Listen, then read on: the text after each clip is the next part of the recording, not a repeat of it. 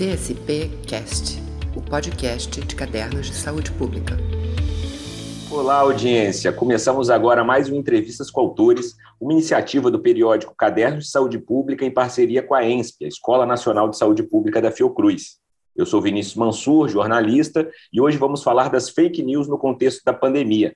Essa discussão foi provocada por um ensaio publicado no mês de maio por Cadernos de Saúde Pública, cujo link né, para o texto vocês acessam aqui na descrição e cujos autores estão aqui para conversar conosco hoje. São eles Luiz Cachiel, pesquisador visitante sênior na Escola de Enfermagem Ana Neri, da Universidade Federal do Rio de Janeiro, a UFRJ, e Paulo Vasconcelos, pesquisador do Instituto Oswaldo Cruz e professor da Faculdade de Medicina da UFRJ. A condução da discussão vai ficar a cargo de Francisco Ortega, professor da Instituição Catalã de Pesquisa e Estudos Avançados, ICREA, e também editor associado nosso aqui de Cadernos de Saúde Pública. Desde já eu agradeço a participação dos nossos convidados e peço a você que nos ajude a divulgar o programa nas suas redes sociais, nos seus grupos de interesse. Já deixem seu like, se inscrevam aqui no canal da ENSP no YouTube e também nas plataformas de podcast, onde CSP está presente. Sem mais delongas, passo a palavra a Francisco Ortega. Seja muito bem-vindo, professor.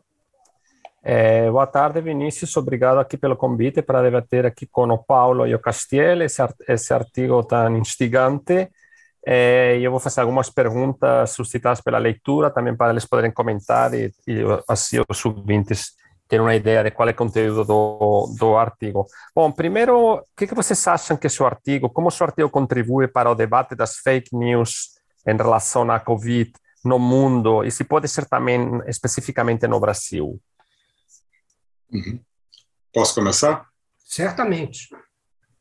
Bom, então, primeiramente, obrigado pelo convite, né? Estar tá aqui com vocês. É, eu nunca fiz um podcast, nem uma live na minha vida, então, mil perdões se eu não souber como me comportar. É, mas vamos lá, né? Eu acho que a ideia é ser uma coisa informal. Então, esse artigo, na verdade, ele é a continuação de um outro artigo publicado também pela Caderno de Saúde Pública, publicado em 2020, que fala sobre o sono da razão comunicativa. Tá? Então, nesse artigo de 2020, é, a gente usa, da mesma forma que nós usamos nesse, uma espécie de metáfora, né? uma análise metafórica, é, usando a, a gravura do Francisco Goya, né, da 43ª gravura do Goya, naquela série de 80 que ele publicou sobre fazendo uma crítica da sociedade espanhola, né, da hipocrisia, da estupidez, etc, etc. Então, acho que todos conhecem aquele sono da razão produz monstros, né, que é uma pessoa, dizem que é o próprio Goya, né, deitado, cochilando, e que tem morcegos né, tentando pousar ao redor monstros, né, tentando chegar. Tem uma coruja, que parece que é a, a, o símbolo da filosofia, né, do saber, que está lá tentando acordar o autor que está dormindo, e tem um, um, gato, um lince por perto assistindo a tudo. Então, ele mais ou menos é, criticava uma espécie de desvios, de, de, de distorções da, da, da, daquilo que estava sendo colocado na política da época, que era causado basicamente por uma falta de atenção, um sono da capacidade que as pessoas tinham de remeter à filosofia, ao diálogo e às conversas. Então, a gente publicou em 2020 esse trabalho e o que, que acontece? Né? A gente vai desenvolvendo a ideia e a gente coloca a, a ideia nesse trabalho, nesse, nesse texto, de inação, inação comunicativa, né? partindo do conceito de razão, ação comunicativa, o conceito habermasiano. Então, a partir daí, pensei, pô, já existe inação comunicativa, existe preguiça, né? preguiça como inação, né? que o, a, por, a rigor, pecado, né? o pecado lá definido lá pelo Papa Gregório, ele falava, não era só a preguiça, era a inação como algo que você tem que fazer, você deve fazer e que você se omite por alguma razão ligada ao amor a si próprio, né? Pelo, por medo, covardia, etc. Então, a gente percebendo é, que esse era um filão interessante, por que não prosseguir com isso e estendendo essa inação aos outros pecados? Tá? Então, essa é a base desse texto. Né? A gente coloca é, os sete pecados capitais, é obviamente não há conotação moralista, né, de é, intenção de fazer com que as pessoas se convertam ao catolicismo, né? obviamente não é isso. Isso é assumido logo nas primeiras linhas do texto, na introdução, mas é meramente a ideia de se fazer usando é, a, a posição entre a ideia dos pecados e a ideia da, da, da, pandemia, das fake news e da complexidade do cenário que pode ser analisado e descrito de tantas formas, como é que isso causaria um efeito de estranhamento? Que, ao meu ver, eu acho que é, a metáfora ela tem uma, uma, uma potência de causar um estranhamento que tem um efeito comunicativo muito mais eficiente, muito mais interessante, um poder segundo a filosofia da, da linguagem, um poder ilocucionário muito mais, é, é, muito mais eficiente para trazer a discussão, para trazer a ação, para trazer a conversa. E a prova disso é que nós estamos aqui agora, conversando sobre esse artigo, conversando sobre essas ideias. Né? Então, basicamente, foi assim que começou, depois a gente expandiu, e acabou tendo essa forma que vocês todos, os que não leram, né, você vai colocar o link aí abaixo, né, perceber que certamente não existe assim a ambição de, de equacionamento de alguma verdade que está oculta, não existe a intenção muito menos de uma revelação de uma verdade. Assim também, e essa é uma estratégia deliberada, né? não existe uma unireferencialidade, ou seja, é muito comum nas ciências sociais a gente ter um texto que olha sobre determinado aspecto, determinada ótica Foucaultiana, Habermasiana, que seja, sobre um determinado fenômeno. Então a gente tentou tirar completamente essa, essa monorreferencialidade, porque isso poderia trazer, um efeito final, a ideia de é, doutrinação moral, afinal de contas. Né? Só que não, não é o caso. A gente teve certas, certos cuidados em construir o artigo com base nessas estratégias, né? e esse foi um deles, fazer uma coisa multireferenciada. A gente fala sobre o capitalismo de atenção, capitalismo de vigilância, a gente fala sobre biopoder um pouquinho, a gente fala sobre ação comunicativa, e tudo isso entrando na hora certa, do, do jeito que nós consideramos assim o mais adequado. É, Paulo, obrigado. Acho que fica bastante, bastante claro e também antecipa algumas das. Você já antecipou respostas algumas das coisas que eu queria que eu queria é, é, perguntar, mas ao mesmo tempo, é, eu ve, ou seja, seu, seu trabalho é um trabalho super delicado, ou seja, a pessoa que vê ali a, os sete pecados capitais, não baixar, é um trabalho onde tem referência a tudo que tem a ver com a pandemia, determinantes sociais, economia da atenção, capitalismo, biopolítica, referências detalhadas sobre o uso de fake news, politização da pandemia, tudo isso está aí, ou seja, é uma coisa que é, vocês sabem, conhecem o tema, mas ao mesmo tempo produz um, certo estranhamento, esse é, nível de, de, de, análise, essa óptica, essa, essa, essa abordagem tão diferente, não é? E que corre, não, não, não acho que seja o caso, mas eu acho que é uma questão que deve ser discutida, não é?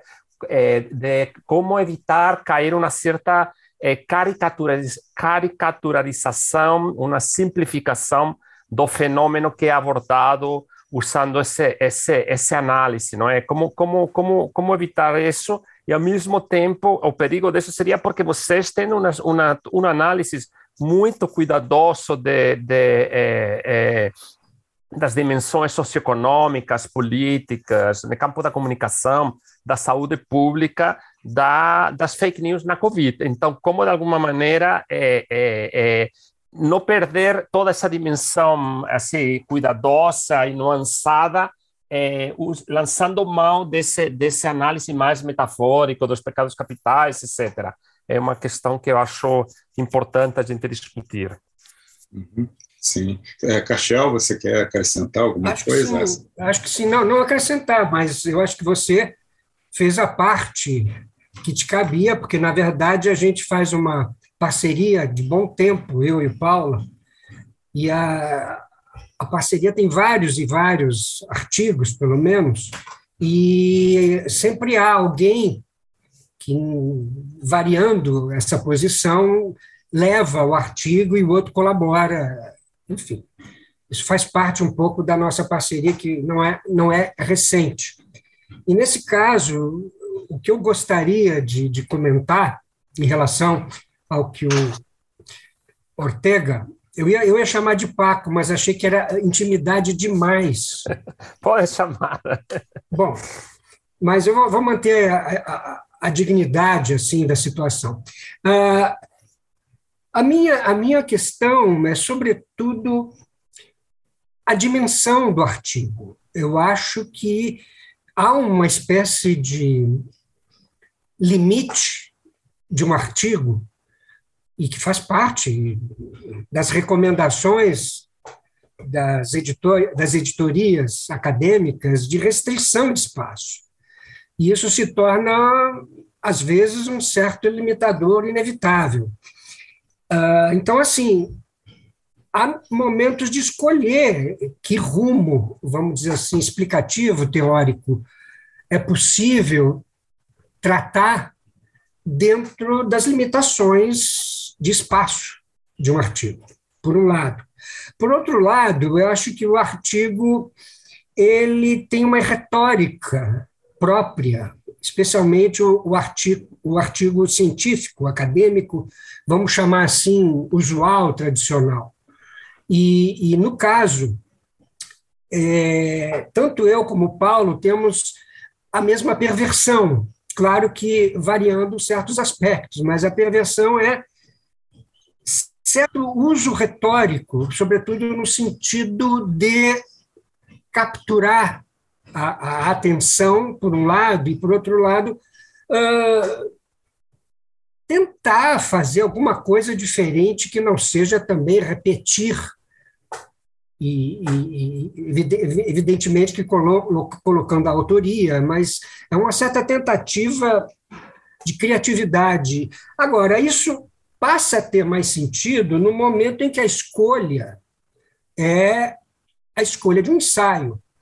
E o ensaio ele tem particularidades, que é, sobretudo, de uma certa, digamos assim, invenção, que nem sempre é feliz, sobretudo na escolha das metáforas, e eventualmente até de xistes, também essa perversão passa por mim. O Paulo depois fala das perversões dele. Eu não resisto a um xiste, e claro que pago um preço por isso, enfim. Mas, no caso, há uma liberdade nos ensaios, né? Você vai desfiando um certo fio que você mesmo usa para não se perder diante do que você está falando. E, sem querer de forma alguma comparar com grandes autores, muitos deles são ensaístas uh, consagrados, o próprio Foucault, não vou entrar em Freud, etc. Eu acho que o Fassan, um pouco também, vai por esse caminho, apesar de ele tentar manter uma postura mais, digamos, professoral. Eu vou contar, um, eu estava na dúvida se eu contava um episódio que eu tive com o professor Ortega, num evento em São Paulo, um congresso, que eu estava ali comendo com um, um camarada, que eu nem me lembro quem é, e conversando com ele. E aí o, o Ortega se aproxima, provavelmente, claro, para fazer parte da, da refeição. E eu cometo um, um grave erro de tratamento ao apresentar o Ortega e, e, e apresentei. Esse aqui é o professor Ortega, da UERJ, filósofo. E, evidentemente, o Ortega corrigiu esse meu lapso.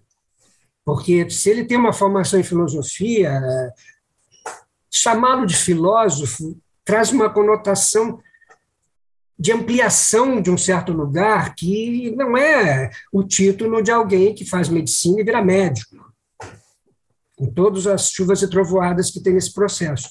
E aí ele consertou, espero que ele se lembre disso, dizendo assim: não, eu sou pesquisador.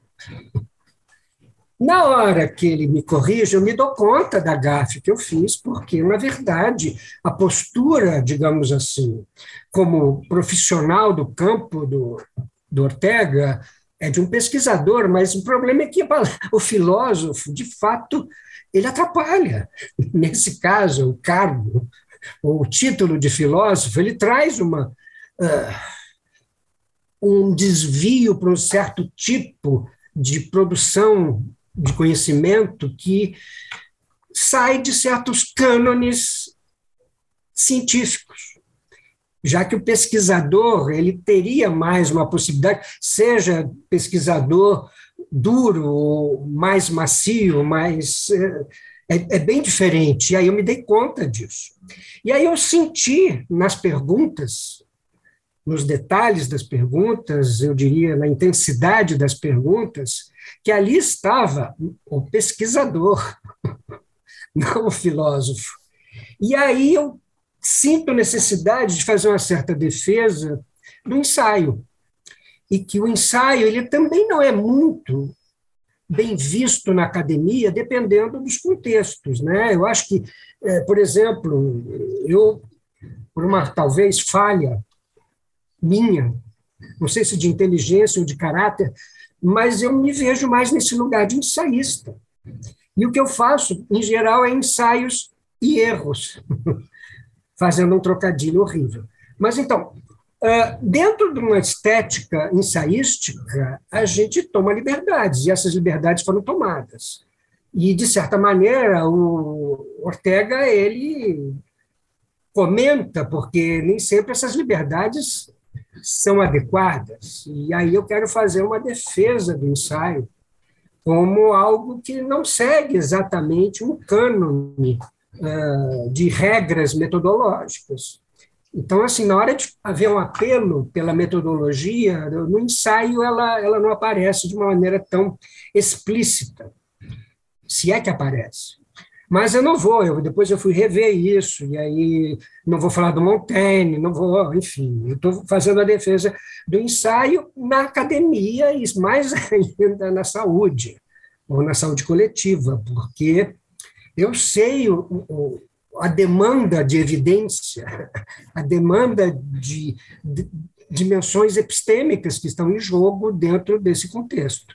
E aí eu estou fazendo, pelo menos nesse momento, a defesa do ensaio, e eu sei que o Ortega sabe que é um ensaio, mas eu fiz questão de ressaltar isso diante, eu diria, do rigor que apareceram nas perguntas, e aí fazendo essa intervenção.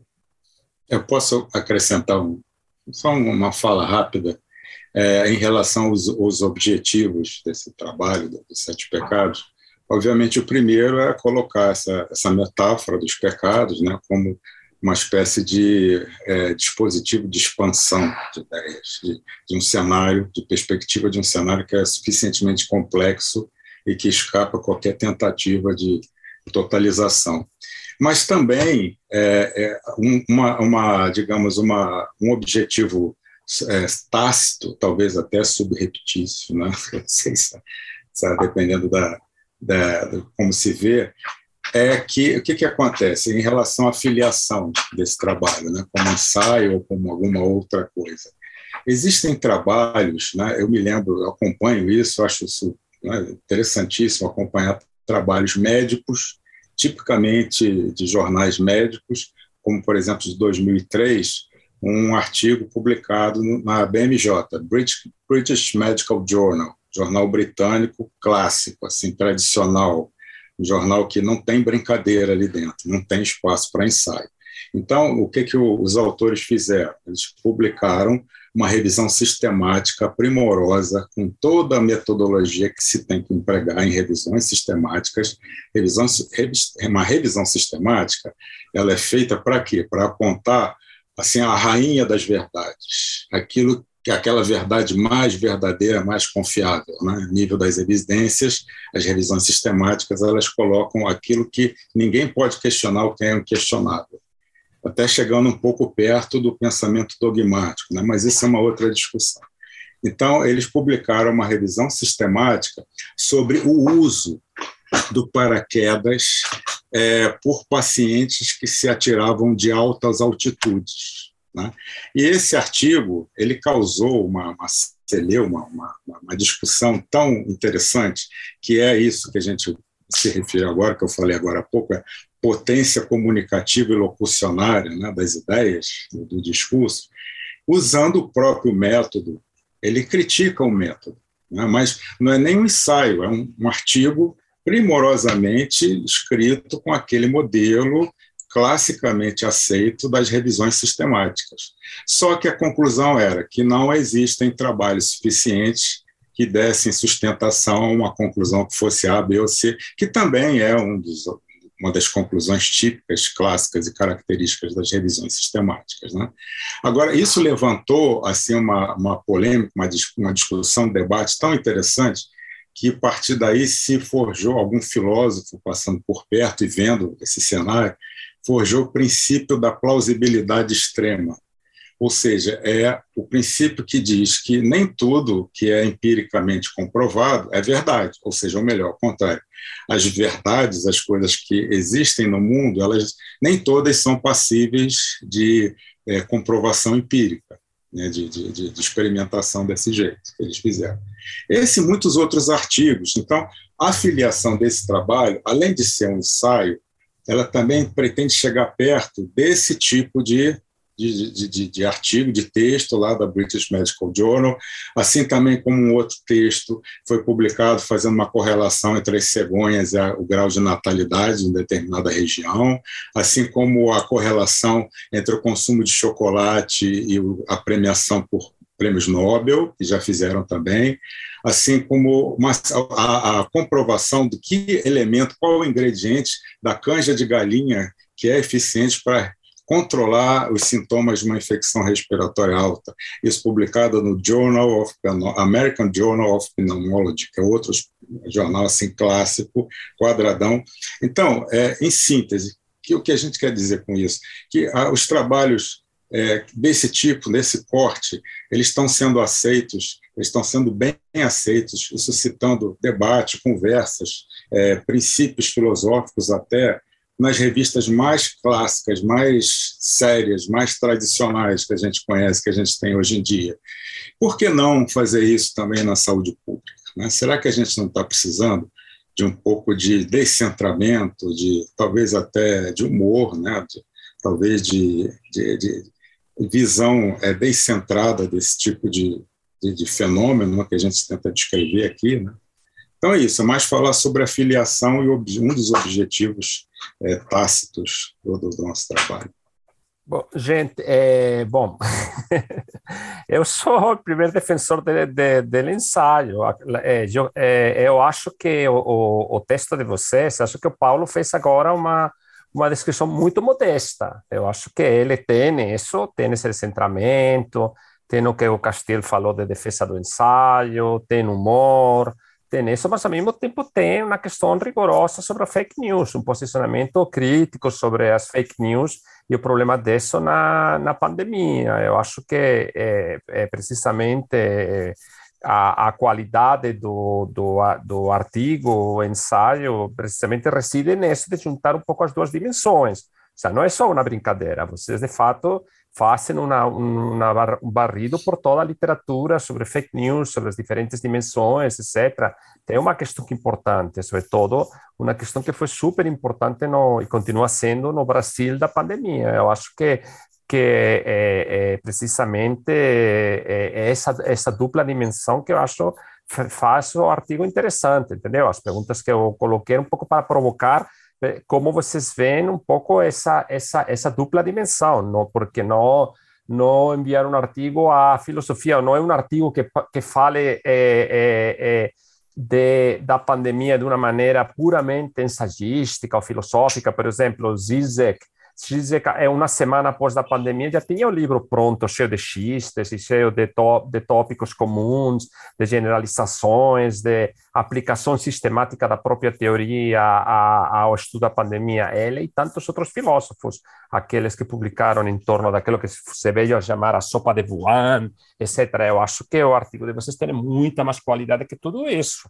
porque ele tem essa dimensão, digamos, filosófica, ensaiística, etc., mas, ao mesmo tempo, ele, ele não abre mão de mostrar o fenômeno eh, eh, de uma maneira muito mais mais empírica, mais sem querer ser sistemático, nem fazer análise é, epidemiológico, mas eu acho que essa, essa seria um pouco a, a, a, o que eu acho a grandeza, de, de, a beleza do artigo de vocês entendeu? Eu acho que, mas essas perguntas aparecem, suscitam. Né? Eu acho que o, o, o Paulo, o Paulo eh, na, na, primeira resposta dele já já também respondeu a uma das questões que eu que eu colocava é, de alguma maneira, em relação a um certo moralismo que eu não acho que exista no texto, mas que, por exemplo, uma leitura apressada poderia dizer, ou, digamos, uma leitura que levasse eh, a sério é, essa, porque também seria qual é o estatuto dessa metáfora que vocês colocam dos, dos pecados capitais, não é? Ela é simplesmente um descentramento,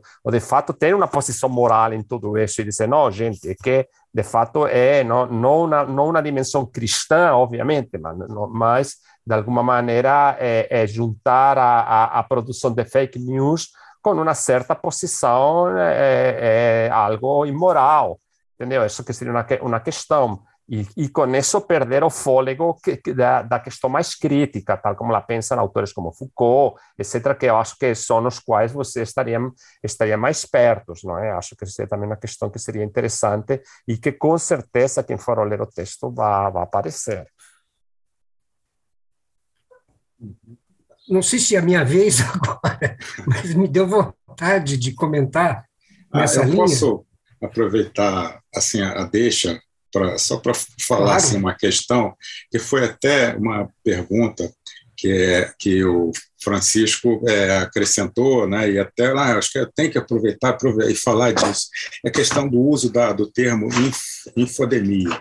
Eu não sei se as pessoas estão cientes de, da, da, da paternidade desse termo, né, mas a infodemia ela vem da teoria da infodemiologia, que foi proposta pelo dermatologista Guten Lazenbach, lá em 2002.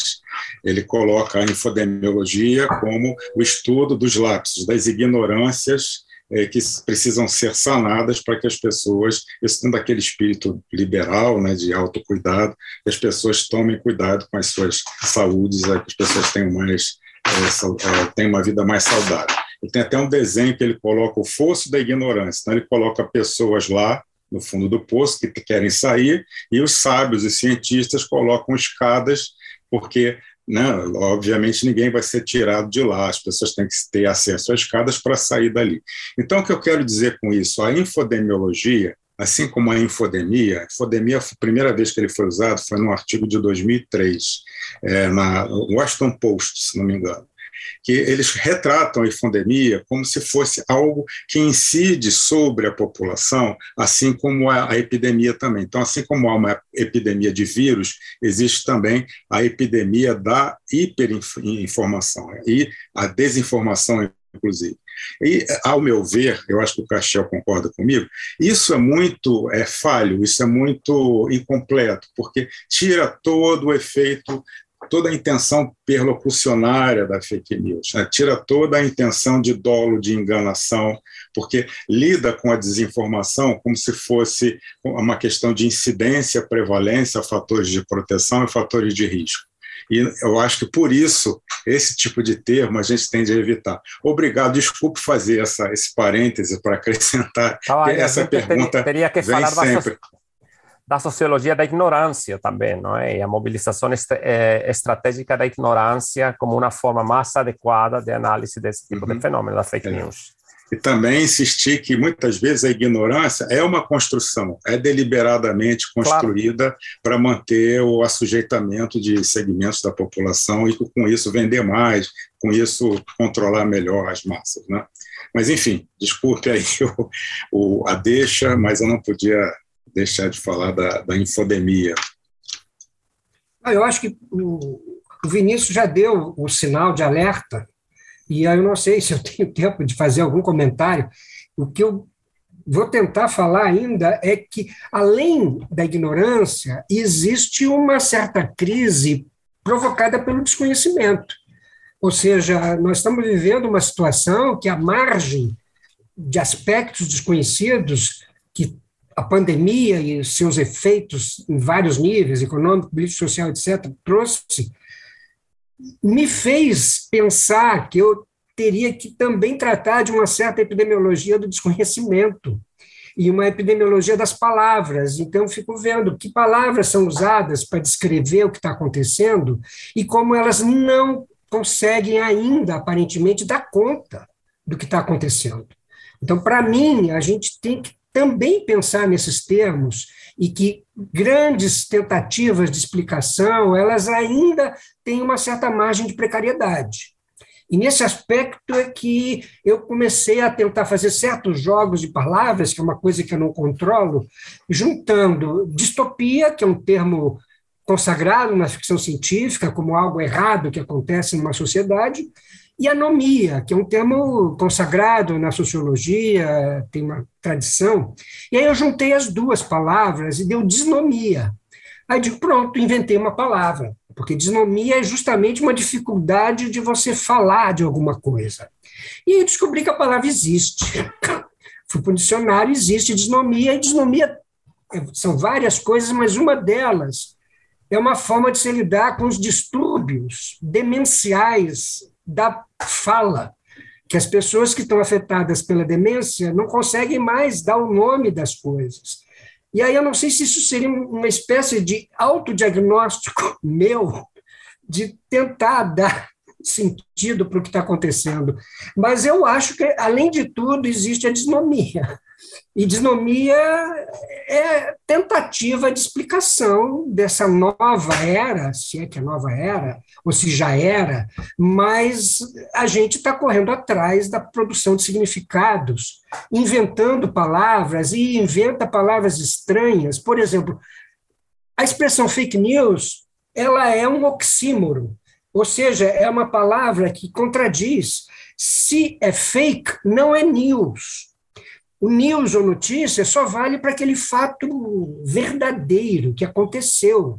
E nós estamos usando fake news como uma categoria já, apesar da própria tensão existente na junção de fake com news, que é uma palavra que tem uma contradição interna.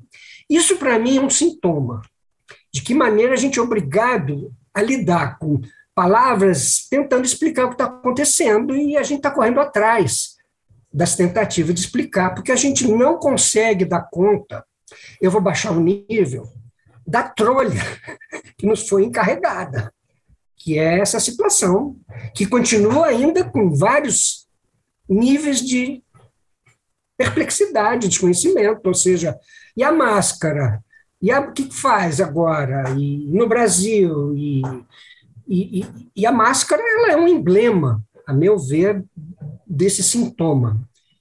Isso dá para ir adiante, mas eu vou ser cordato. Obrigado. Não sei se alguém mais quer arrematar, ou o Vinícius vai fazer uma mão que não vai ser mais assim, mas vai ser assim. Eu não achei excelente o debate de vocês. É, queria já agradecer a oportunidade. Infelizmente, nosso tempo é curto aqui e o debate ele é enorme. Né? A gente acabou caminhando para entender um pouco ou até debater a validade do ensaio, né, para o conhecimento científico, né? Entramos aí nas diversas possibilidades com fenômeno como, se é que a gente pode chamar de fenômeno essa questão das fake news, eles podem ser abordados, né? E como essa questão ainda está muito em aberto para a gente é, ser taxativo, né? De, de qual tipo de, de estudo. Enfim, a gente precisa de fato mesmo de uma diversidade de olhares. É, então, assim, já queria agradecer mais uma vez, né, vocês por terem aceitado o nosso convite.